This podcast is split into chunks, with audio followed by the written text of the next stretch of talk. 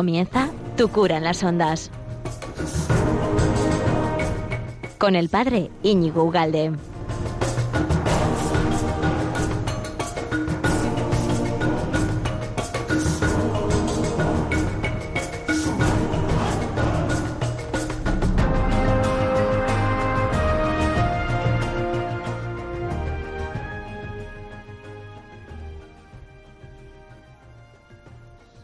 buenos días, buenos días, amigo de Radio María. ¿Qué tal estás? Yo tenía unas ganas de estar contigo, pero, pero tú no sabes muy bien cuántas.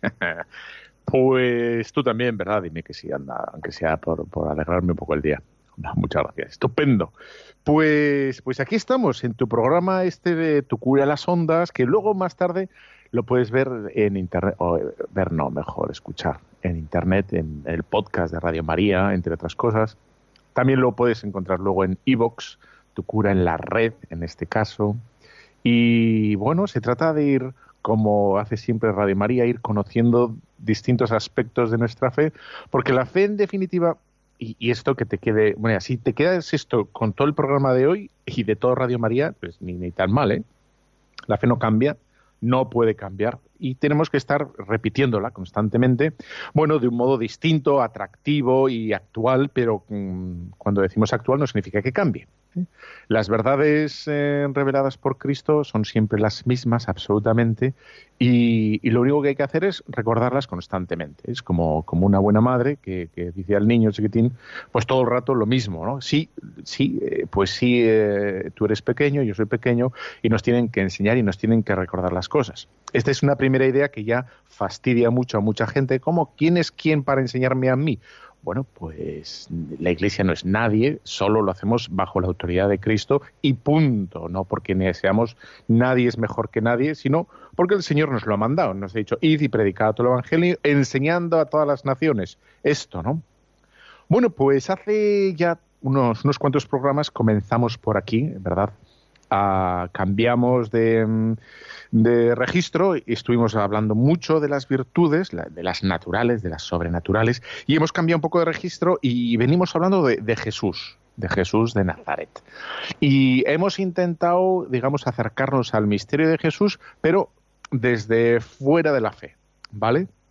Bueno, es un acercamiento a Jesús eh, un poco distinto. No lo hacemos desde, digamos, las enseñanzas Mm, exclusivamente eh, católicas, sino también desde otros ángulos para ver eh, cómo, cómo sale parada la imagen de Jesús, no la figura de Jesús. Si realmente es solo Jesús es un constructo que nos hemos hecho nosotros a nosotros mismos, ¿no? Los creyentes, y que desde fuera de la fe, pues Jesús es un, un, absurdo, es una figura, pues como tantas otras, o realmente, si desde fuera de la fe ¿no? Jesús, digamos, cobra, cobra una, una fuerza mayor y, una profundidad mayor, ¿no? O por lo menos inusitada. ¿Vale?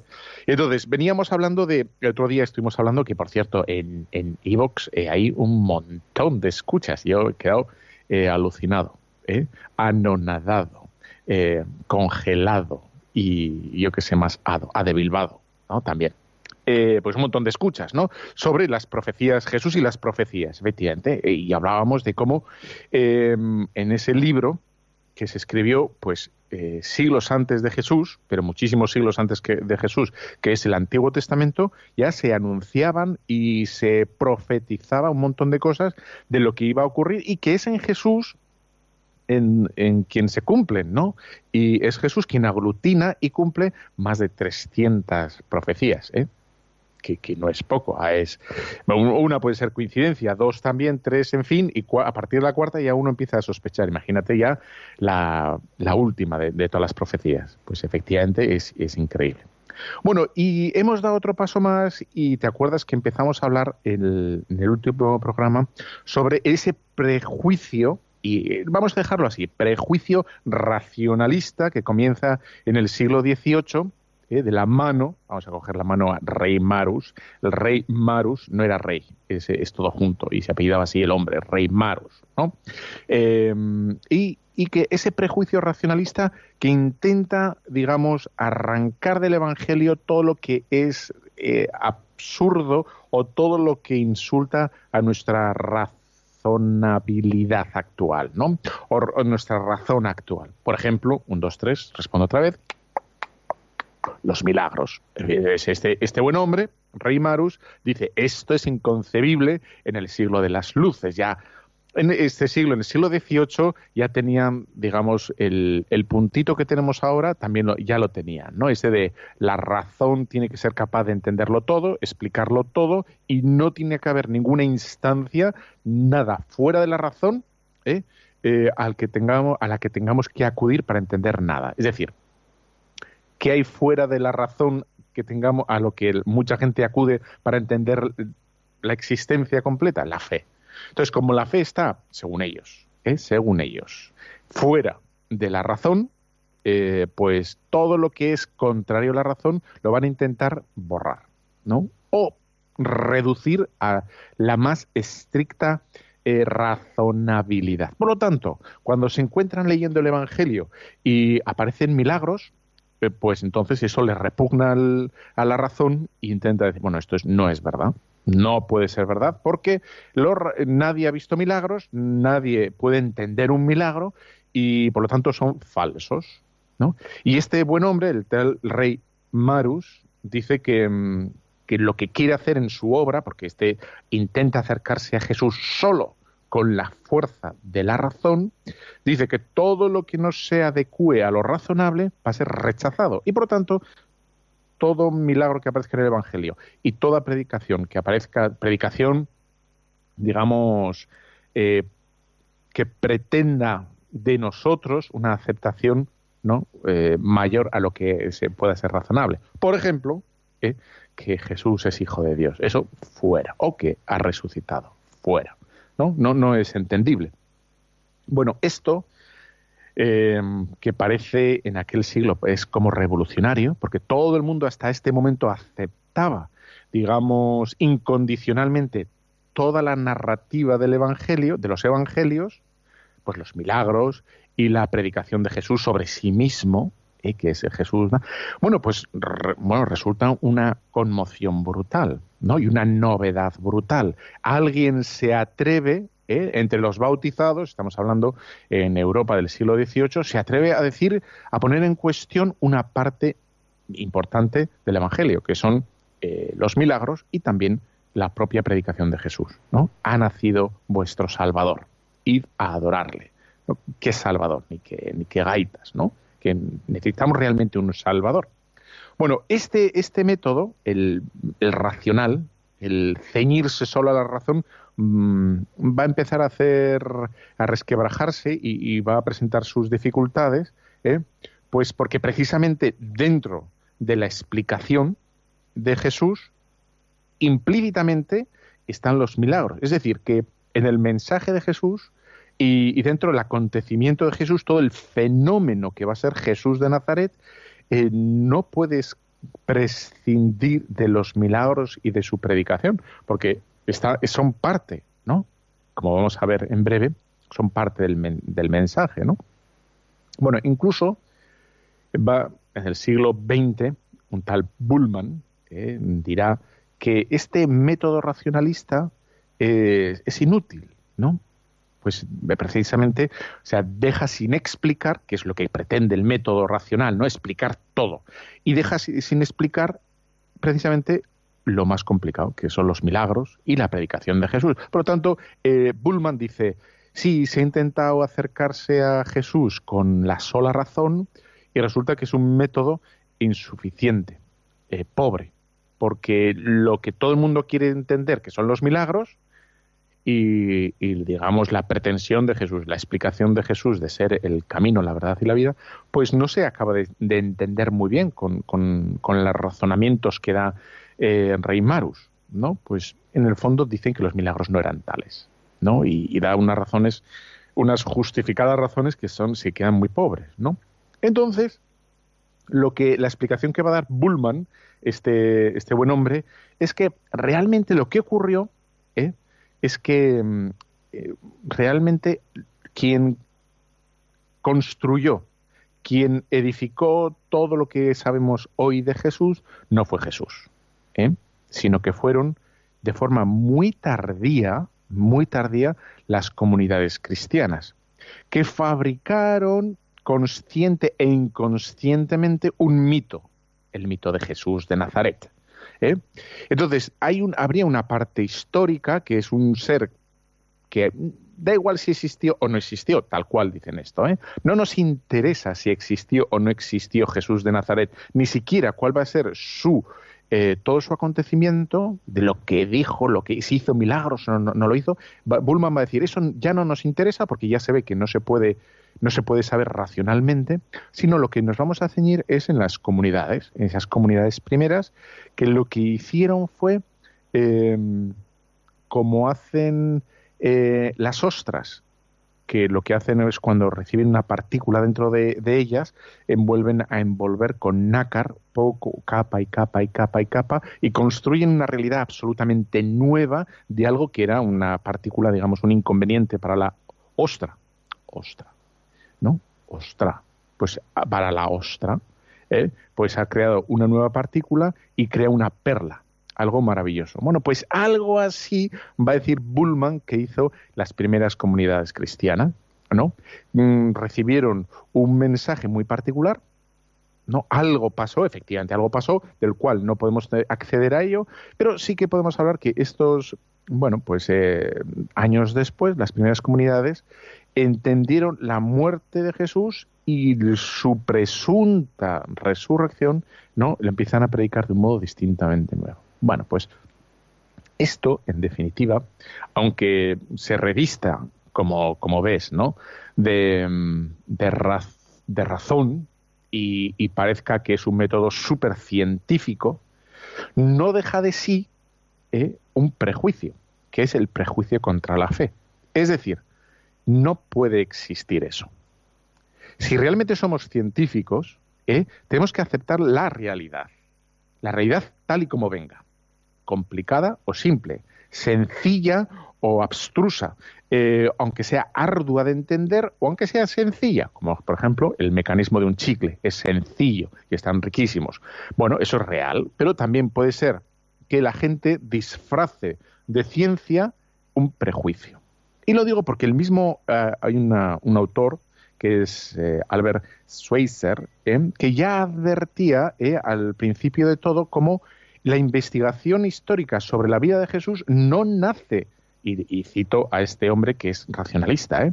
no nace de un interés puramente histórico, sino más bien que buscaba al Jesús de la historia como una forma de ayudarse en la lucha contra el dogma, por liberarse del dogma. Es decir, que dice sin ambajes, sin, sin, ningún tipo de pudor, este hombre que está dentro de esta corriente racionalista, que lo que hay en el fondo de la búsqueda del Jesús histórico es precisamente eh, desvincularse de todo lo que es eh, un fenómeno, es todo lo que sea eh, sobrenatural, de todo lo que sea extraordinario. Eso es lo que se persigue en, esta, mm, en este estudio, en esta lucha. Por lo tanto, como ves, todo parecía limpio y bien intencionado, y ya se nos descubre que no era tal que hay un, interés pues eh, un poco, en fin, oscuro. Bueno, vamos a seguir dando pasos, vamos a hacer un pequeño break aquí, un pequeño corte, y vamos a seguir dando pasos para ver cómo cuanto más se intenta obviar y arrancar y quitar lo, digamos, lo eh, sobrenatural, lo que es extraordinario, lo que es muy difícil de aceptar por la sola razón, por la estricta razón, por la fría razón, es precisamente lo que va a hacer de Jesús un personaje absolutamente mucho mayor, mucho mayor, porque lo va a hacer más absolutamente absurdo a los ojos de la historia. ¿no? Y eso es lo que vamos a intentar ver hoy. ¿Cómo? Eh, puede ser que, mm, que, un hombre crucificado y que lo único que fue eh, según esta, esta corriente racionalista, ¿eh? fue eh, lo único que intentó fue predicar unas cositas más o menos piadosas o más o menos bonitas, lo único que consiguió fue, vamos, multiplicar el efecto, ¿no? Bueno, vamos a hacer una pequeña pausa y volvemos. A ver si te gusta este virtuoso del piano. Vamos allá. A ver, vamos a parar esto. vamos allá. A ver si te gusta.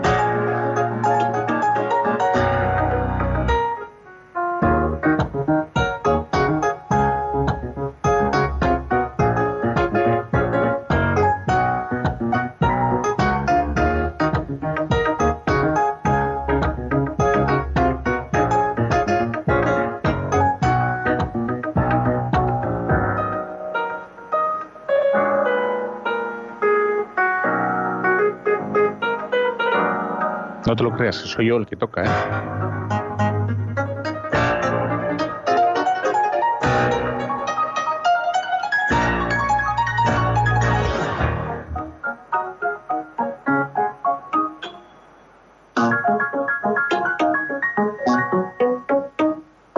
Bueno, dejamos ya aquí este gran virtuoso del pianillo, ¿eh? Bien, bien buena canción, sí, señor. Bueno, pues seguimos con, el tema. Estábamos aquí en Radio María, estamos en Tu cura en las ondas y venimos hablando del prejuicio racionalista que intenta mm, arrancar del corazón del Evangelio todo vestigio sobrenatural, todo vestigio, digamos, extraordinario, y que hace precisamente que Jesús sea mucho más absurdo para entender ¿eh? Porque si, uno intenta, eh, bueno, obviar los milagros y la pretensión de Jesús de ser eh, Dios encarnado, pues realmente nos queda una figura que no es comprensible en absoluto. ¿Cómo puede ser que un hombre que, en fin, que vamos a decir, ¿no? Para una persona que no tenga fe y que, y que intenta acceder a Jesús, ¿cómo puede ser que esa persona eh, tenga el éxito que ha tenido en la historia. De hecho, hablamos que hoy, en el año 2018, precisamente lo que indica es que hace 2018 años que nació y se, vamos, media, media humanidad, más de media humanidad se rige con, esta nomenclatura o con este dato, ¿no? 2018 años que nació Jesús de Nazaret, que es precisamente el personaje histórico, sería el más absurdo, uno de los más absurdos. Bueno, si nos dejamos llevar por ese prejuicio racionalista de que, eh, bueno, aquí solo va a ocurrir lo que yo pueda entender y todo lo que exceda a mi experiencia cotidiana no puede haber ocurrido. Entonces Jesús, insisto, va a ser así. ¿no? De hecho, el, capítulo de hoy, eh, lo que veníamos hablando, en este capítulo de hoy lo que veníamos hablando es como ciertamente si, si quitamos a Jesús ese Em, ese em, ropaje sobrenatural, ese ropaje extraordinario que tiene, ¿eh? pues, bueno, todo es ridículo, todo es absolutamente ridículo. Bueno, y de hecho vamos a ver cómo em, hay personajes, vamos a decir mesías, vamos a ver salvadores en el mismo pueblo de Israel que tenían mucho más eh, tuvieron muchas más facilidades y eh, fue más sensato para el pueblo de Israel que fueran elevados y fueran proclamados como Mesías mucho más que Jesús de Nazaret. Y sin embargo, eh, ninguno de ellos ha, digamos, ha prosperado, vamos a decir así. Ninguno de ellos ha sido promovido como salvador de absolutamente nada. Bueno, entonces, vamos a ver entre, entre otros, que, mm, a ver, vamos a coger las Sagradas Escrituras y vamos a ver cómo si realmente eh, los, los judíos estaban esperando un Salvador, estaban esperando un Mesías, el primero que tendría que haber sido, lo, encontramos en el libro de los Macabeos, ¿eh? donde Matatías se, se elevó a sí mismo como, bueno, un, un guerrero contra los romanos, un gran salvador del pueblo, del pueblo romano, hoy del pueblo hebreo. Y dice así en, Macabeos, el libro primero de los Macabeos. Por aquel tiempo, Matatías, hijo de Juan, ¿eh? este es el típico misterio de, la edad moderna que nunca he entendido cómo ahora puedes encontrar por la calle un niño que se llame Juan, ¿verdad? ¿Cómo te llamas? Juan. Y dice, pero no encontrarás un Matatías, ¿verdad? ¿Cómo puede ser que eso para mí es un misterio, pero da igual. Vamos a seguir con, el primer libro de los Macabeos. Dice así, por aquel tiempo, Matatías, que ese nombre no lo conocemos por aquí, pero en fin, hijo de Juan, ¿eh? hijo de Simeón, sacerdote del, linaje de Yehoras, o Yehoyarip, muy bien. Dejó Jerusalén y fue a establecerse en Modín. Tenía cinco hijos, Juan, de sobrenombre Gadid, Simón, llamado Tasi, Judas, llamado Macabeo, Eleazar, llamado Abarán, y Jonatán, llamado Afus. Al ver las impiedades que en Judá y en Jerusalén se cometían, exclamó, Ay de mí que ha nacido para ver la ruina de mi pueblo y la ruina de la, de la ciudad santa. Voy a vivir en ella cuando está en manos de enemigos y en el santuario y su santuario en poder de extraños. Perdón. Ha quedado su templo como nombre sin honor. Los objetos que eran su gloria son llevados como botín. Muertos en las plazas están los niños y sus jóvenes por espada enemiga. ¿Qué pueblo no ha venido a heredar su reino y a entrar en posesión de sus despojos? Bueno, sigue así hablando del desastre que, están viviendo esta familia, bueno, el pueblo de, de Israel, los hebreos, y un poquito más adelante dice, se levanta, Matatías, se subleva contra el pueblo de mm, romano y dice, a todo aquel que venga a atacarnos el día de sábado le haremos frente para no morir todos como murieron nuestros hermanos en las cuevas. Se les unió por entonces el grupo de los asideos, israelitas valientes y entregados de corazón a la ley. Además, todos aquellos que querían escapar de los males se les juntaron y le ofrecieron su apoyo. De tal manera que siguiendo el libro de los macabeos, este Matatías reúne las condiciones de ser un, verdadero Mesías, un, buen Salvador. Reúne la capacidad de aunar a un pueblo frente a las injusticias romanas, la invasión romana y la tropelía romana de haber osado entrar en el mismísimo templo y haber arramplado, haber saqueado el templo. ¿no? Bueno, pues la pregunta es, si si realmente este Matatías, este sí que tiene, digamos, las características razonables para que, digamos, la historia tanto del pueblo de Israel, el pueblo hebreo, como la historia general lo abrazara como auténtico salvador. Es un héroe, se ha alzado contra el invasor, ha conseguido eh, aglutinar a su pueblo en torno a una gran causa, que es el templo y las leyes judías. ¿Y qué pasa? Pues pues no ha pasado a, la historia. Sí, ha quedado establecido, escrito en el Antiguo Testamento como, como un gran hombre, pero no, no ha sido, no va a ser proclamado por, por el pueblo de Israel como, como Salvador, en absoluto. Si vas a, Lucas 23, 19, vamos a ver Lucas 23, 19. ¿Dónde estás, Lucas? Lucas, Mateo, Marcos, Lucas. ¿No lo he puesto? Sí, hombre. Sí, aquí estás. Bueno, Dice Jesús ante Pilato, ya conoces este momento, Pilato convocó a los sumos sacerdotes, a los magistrados del pueblo, les dijo, me habéis traído a este hombre como alborotador del pueblo, pero yo no he encontrado nada delante de él, ni tampoco Herodes, porque nos lo ha transmitido. Nada ha hecho, pues, que merezca la muerte, así que lo castigaré y lo soltaré. Toda la muchedumbre se puso a gritar a una, fuera ese, suéltanos a Barrabás. Este había sido encarcelado por un motín que hubo en la ciudad por asesinato. Este motín, este motín, dicen los historiadores que era un motín contra el pueblo romano, ¿eh? que se había levantado Barrabás ¿eh? en una revuelta para ciertamente liberar también al pueblo romano. Y ahí estaban también otra vez Jesús de Nazaret, que era un predicador, no mató a nadie, no levantó, no se levantó en armas, no hizo, digamos, nada políticamente mm, reseñable, vamos a decir así.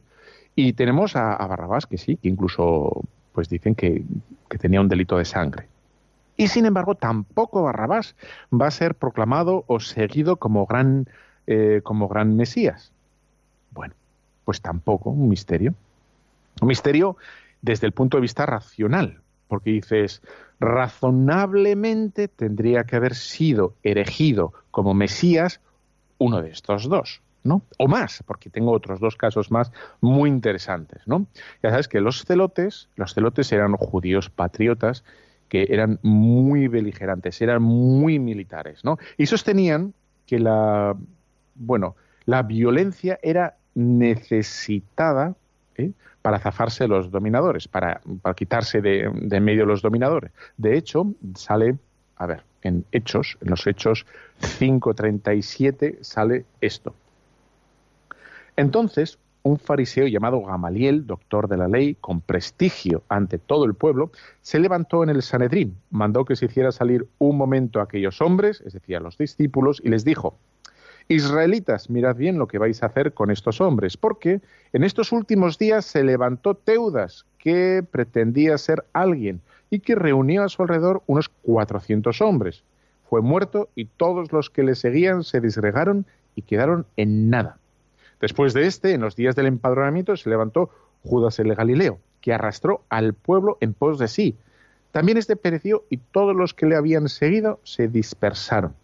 Os digo pues ahora, desentendeos de esos hombres y dejadles en paz, porque si esa idea es obra de los hombres, se, destruirá. Pero si es de Dios, si es de Dios, no, no conseguiréis destruirles, no sea que os encontréis luchando contra el mismo Dios. Esta es una idea interesante, ¿verdad? Que, dice aquí Gamaliel. Gamaliel, este, este buen sabio, que dice, bueno, ha habido muchos que se han levantado en armas contra los pueblos invasores. ¿eh? que sean los Roma, Roma, los babilonios o que incluso el mismo eh, Egipto.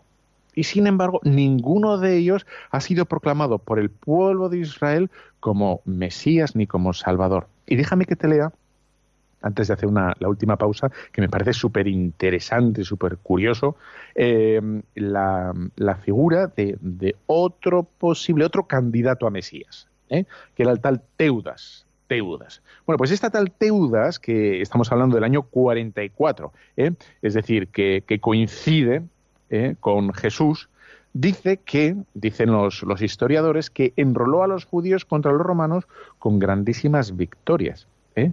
Y se dice incluso ¿eh? que llegó a dividir el Jordán en dos a su paso. Y que eso facilitó enormemente su victoria y la capacidad de, de ganar las, la guerra. Dicho que incluso que su cabeza fue cortada y sin embargo en ningún momento fue elevado a héroe ni como Mesías, ¿eh? en absoluto, sino este es otro, otro personaje más bien curioso. ¿Eh? Bueno, tengo otro más, pero te lo voy a dejar para después de, de la pausa. Vamos a seguir con nuestro amigo el pianista, ¿eh? que es Peter Benz, Bence.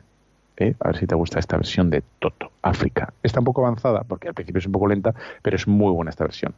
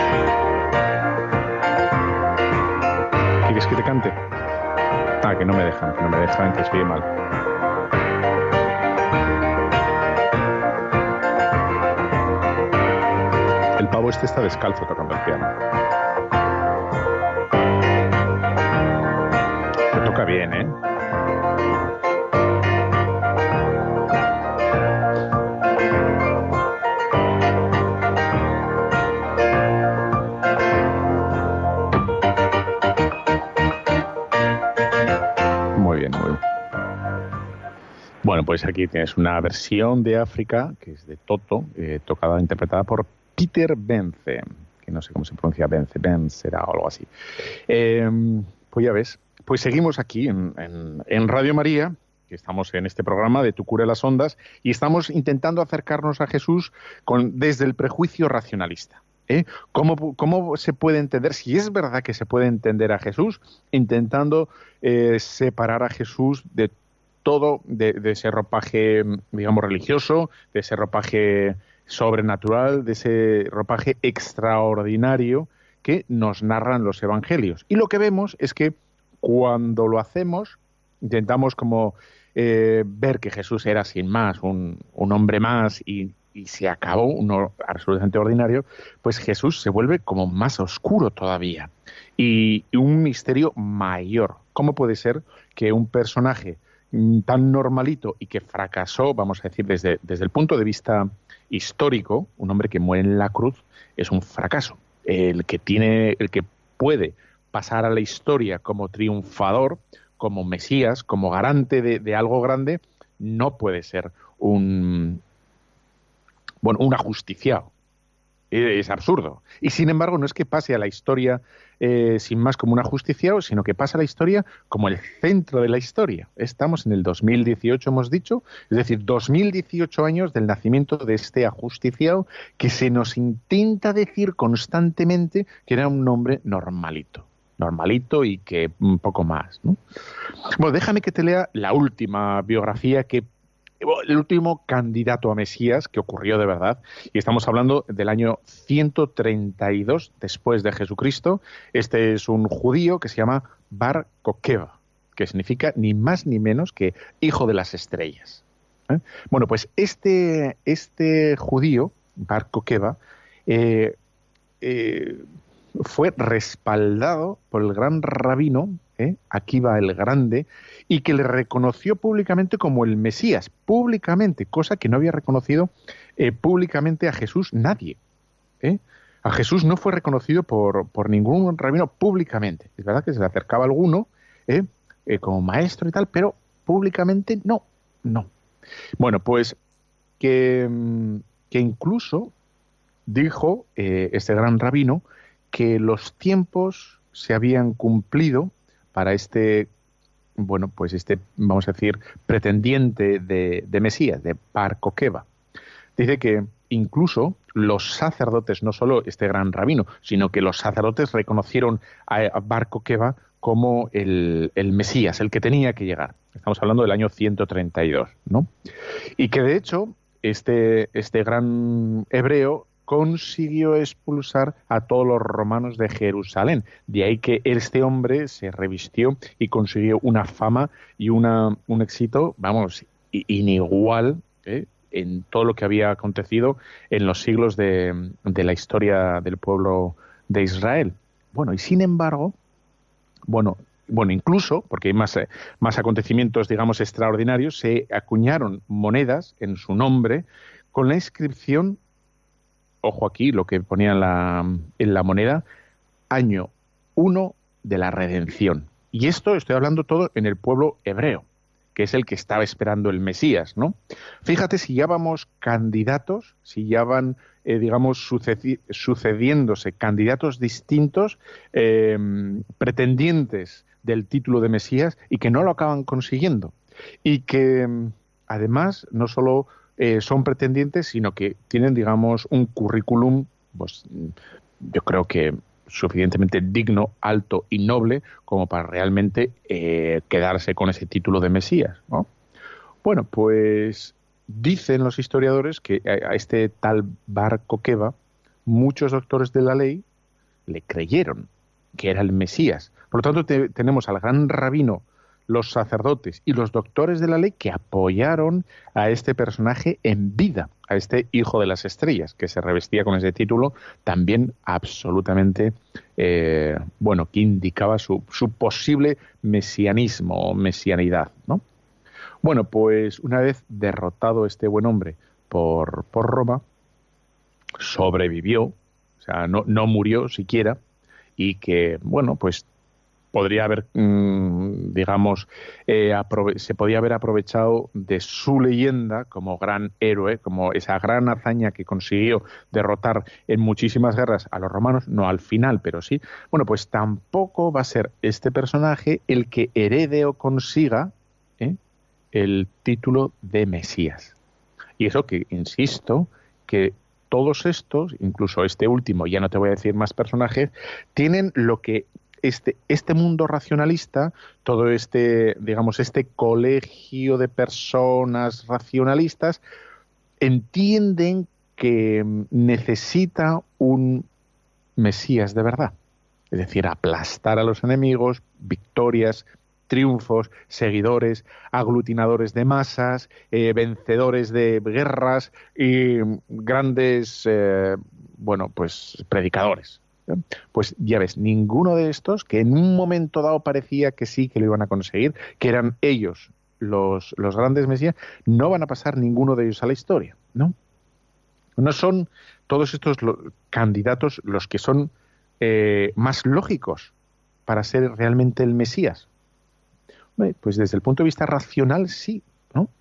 No, no son para la biografía moderna, ¿no? Para los biógrafos modernos, no tienen cualquiera de estos personajes argumentos más sensatos, más definitivos para decir que esos son los cualquiera de ellos es el Mesías, el que tenemos que, que esperar las gestas, sus heroicidades, sus arengas, ¿no? No son nada de esto es mucho más rememorable que lo que hizo Jesús.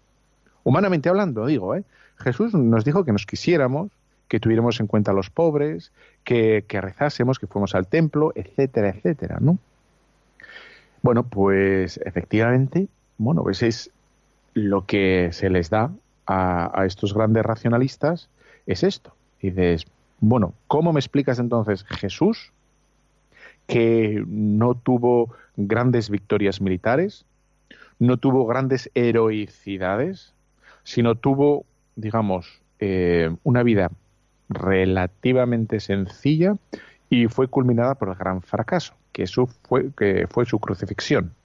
¿Cómo puedes explicar la fuerza, el peso que ha tenido esta figura en, en la historia?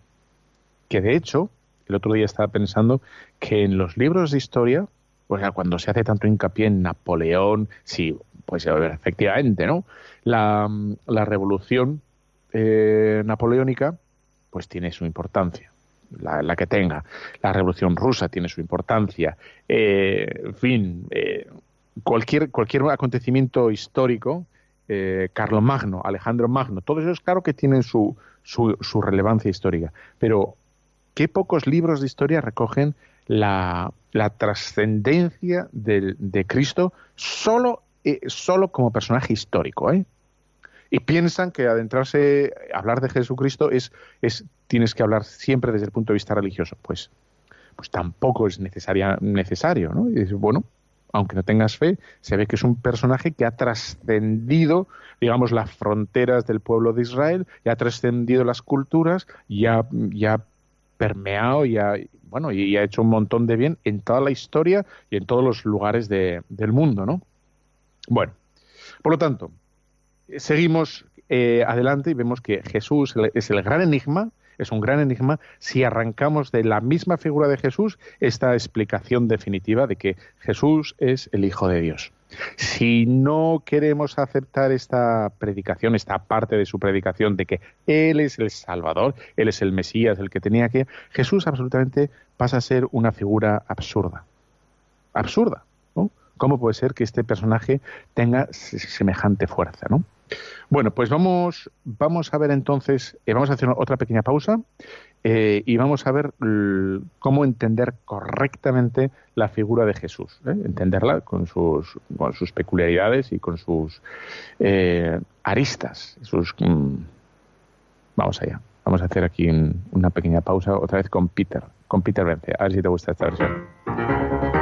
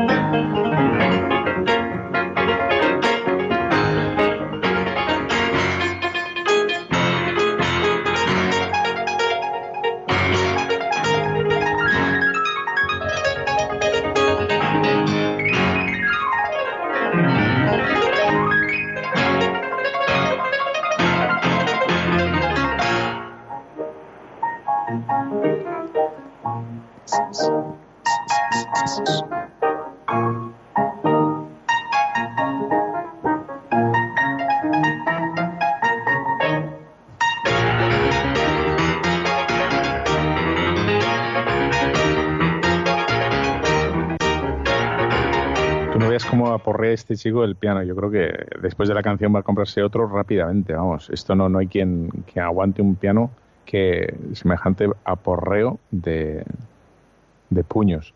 No, eso es lo hace muy bien. Bueno, pues seguimos aquí en este programa, Tu cura en las ondas. Estamos hablando de de Jesús de Nazaret, no desde el punto de vista de la fe, sino cómo han intentado tantísimos eh, acercarse a Jesús desde el punto de vista estrictamente racional, racionalista, intentando entender a Jesús solo, solo con las fuerzas de la, de la razón y se han estrellado. No solo se estrellan, sino que es que eh, lo que hacen de Jesús es que sea un, un personaje eh, histórico absolutamente incomprensible del todo, ¿no? Del todo.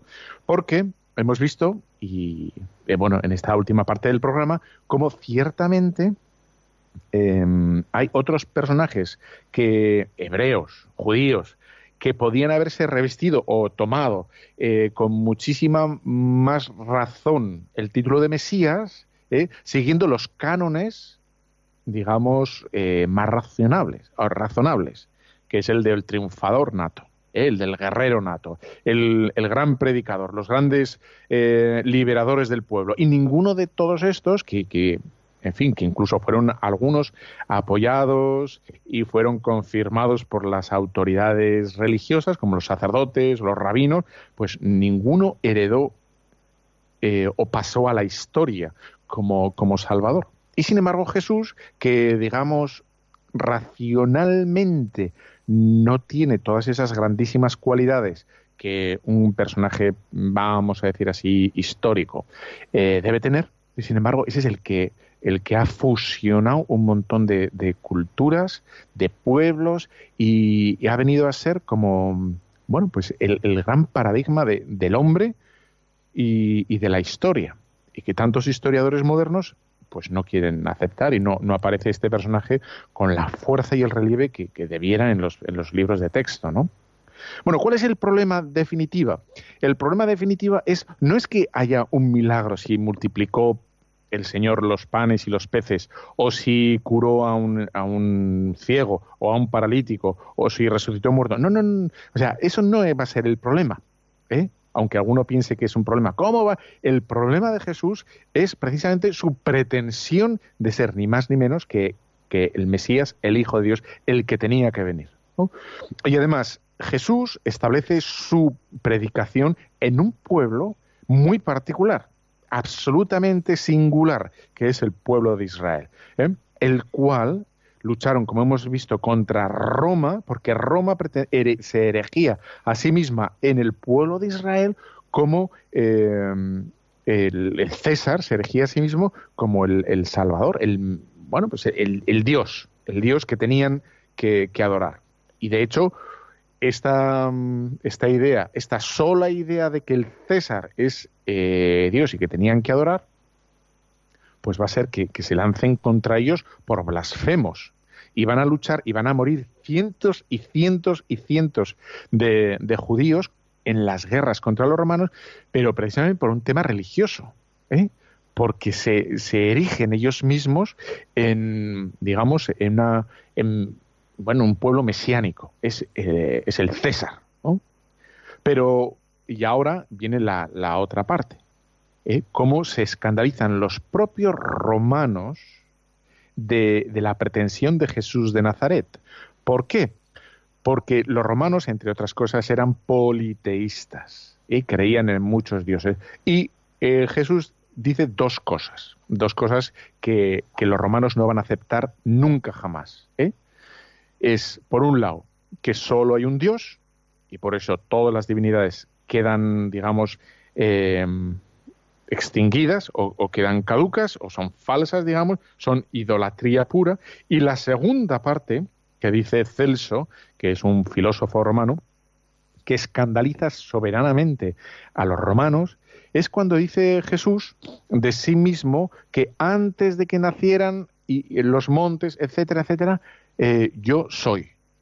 Es decir, que ciertamente Jesús nace, pero antes de nacer él ya existía. Por lo tanto, esta, preexistencia de Jesús ¿eh? es la que, les escandaliza del todo, a los romanos también. ¿eh? Por lo tanto, y, voy a leer lo que dice este, este Celso sobre las extravagancias, dice sobre las extravagancias de este personaje. Y dice así, el cuerpo de un dios, en minúscula, ¿eh? no puede estar hecho como el tuyo. ¿eh? No se alimenta como tu cuerpo, ni se sirve de una voz como la tuya. La sangre que corre por tu cuerpo puede parecerse a la que corre por las venas de un dios. No, el Paracelso no. ¿no? Por lo tanto, un Dios, un Dios no puede eh, encarnarse y ni puede preexistir antes de Jesús. ¿no? Es del todo ridículo y es del todo incomprensible, del todo incomprensible para los romanos. Pero hay más, hay más, ¿eh? que el problema es Jesús de Nazaret que se erige en sí mismo en Dios hecho hombre, eh, que ha venido a salvarnos y cómo escandaliza al pueblo, al pueblo del todo hebreo, cuando dice que en el rito central que establece Jesús en la última cena, dice que hay que beber su sangre. La sangre para un hebreo es del todo, del todo eh, intocable. Es una aberración para un hebreo acercarse y tocar la sangre, y mucho menos beber. Está la atrocidad que, vamos, que es que hubiera muerto, si eso hubiera salido eh, a la luz de aquel cenáculo, lo a Jesús lo hubieran apedreado por blasfemo, totalmente. ¿no? Y hay otro aspecto que, que nos explica sin esta, sin esta predicación de Jesús, sin esta noción de Jesús como Dios, ¿eh? y es la velocidad en la que se extiende ¿eh? y sin violencia. No, no hay guerras, no hay cruzadas para defender la divinidad de Jesús. Durante más de tres siglos, más, muchos más de tres siglos, eh, el cristianismo se extiende rapidísimamente y pacíficamente a través de toda Europa. Es muy curioso porque en el año 79, es decir, unos más o menos 50 eh, años después de la muerte de Jesús, 50 años, ya había crucifijos en algunas casas. ¿Y cómo se sabe esto? Pues mira, porque em, en algunas excavaciones eh, se ha visto, por ejemplo, en, con todo el estallido del, Vesubio, se ha visto que en algunas casas eh, había una, un crucifijo eh, colgado en la pared o, dibujado en la pared. Había un, por lo tanto, ya se era cristiano en ese hogar. Bueno, es una cosa bien curiosa si, si no se atiende a la divinidad de Jesús es una cosa del todo absurda si no se entiende a, esta pretensión de, Jesús. Dice, ¿cómo se puede entender perfectamente a Jesús? Solo si se acepta que Él se presentó a sí mismo como Dios. Y de hecho, en Marcos, por ejemplo, Marcos 2.1, vemos cómo Él se presenta como el, el perdonador de pecados. Vamos a ver así. Marcos 2.1 a ver dónde estás, Marcos 2.1. Estás aquí. Bien, pues dice así. Días después entró de nuevo a Cafarnaún y corrió la voz de que estaba en casa. Se agolparon tantos que ni siquiera ante la puerta había ya sitio. Le viene a traer un paralítico llevado entre cuatro y al no poder presentarse a causa de la multitud, abrieron el techo encima de donde él estaba y a través de la abertura que hicieron descolgaron la camilla. Va más adelante, dice, estaban allí sentados algunos escribas y fariseos, estaban no sé qué, dice Jesús dice al paralítico, Hijo, tus pecados te son perdonados. Y dicen los escribas, este blasfema, solo puede perdonar pecados Dios. Ahí está una confesión o una manifestación eh, implícita de Jesús, de su divinidad. ¿eh? Por lo tanto, y hay más, ¿eh? en Marcos 3.1, cuando habla de la mano seca, que lo que está haciendo Jesús al, curar a este hombre con la mano seca, lo hace el sábado y el sábado era sagrado. Y solo Dios tiene poder sobre el sábado, ¿no? Se erige en Jesús por encima del sábado. Y bueno, en Marcos 2.23, pero no voy a seguir leyendo, ¿no? Bueno, esta, esta mm, idea de que Jesús es Dios lo entienden rapidísimamente los, los discípulos y, así sale que le adoran. En Mateo 14.33 ¿eh? ese lo cogido, Mateo 14, 33. Venga, que lo leo. Eh, dice así: Terminada la travesía, llegaron a tierra en Genesaret y los hombres de aquel lugar apenas le reconocieron, pregonaron la noticia por toda aquella comarca y le trajeron donde él todos los enfermos le pedían tocar siquiera la orla de su manto y cuantos la tocaron quedaron curados. Bueno, pues no es 14.33, está arriba, he leído el 34. Entonces los que estaban en la barca se postraron ante él diciendo, verdaderamente eres hijo de Dios. ¿Eh? Como los apóstoles captan rápidamente esta gran verdad de la divinidad de Jesús y una vez que se acepta esto, esta idea central del mensaje de Jesús, que Él es Dios, todo el Evangelio tiene sentido y todo lo que ha ocurrido después de la historia tiene sentido. Intentar explicar a Jesús como un personaje más, o sea, es la cosa más absurda y contradictoria que hay, porque mm, como hoy he querido, entre otras cosas, eh, resaltar, eh, Jesús no era, digamos, el prototipo de Mesías que la historia le gusta realzar, sino todo lo contrario, ¿no? El que rápidamente la historia se olvida. Un reo muerto en una cruz, como tantos y tantos miles de crucificados de aquella época, porque no fue el único, ¿eh? murieron en ese, en ese suplicio un montón de gente. Jesús fue uno más. Y sin embargo, nos, nos acordamos solo de él, solo de ese crucificado. ¿Cómo puede ser? ¿Por qué puede ser? Por esto, por esto que he dicho. Bueno, espero que te haya gustado. Hemos llegado al fin. Se acabó. Eh, nos vemos dentro de, de 15 días y aquí estaremos. Bueno, eh, te dejo con la bendición de Dios Todopoderoso, Padre, Hijo y Espíritu Santo. Descienda sobre cada uno de vosotros. Amén. Un fortísimo abrazo.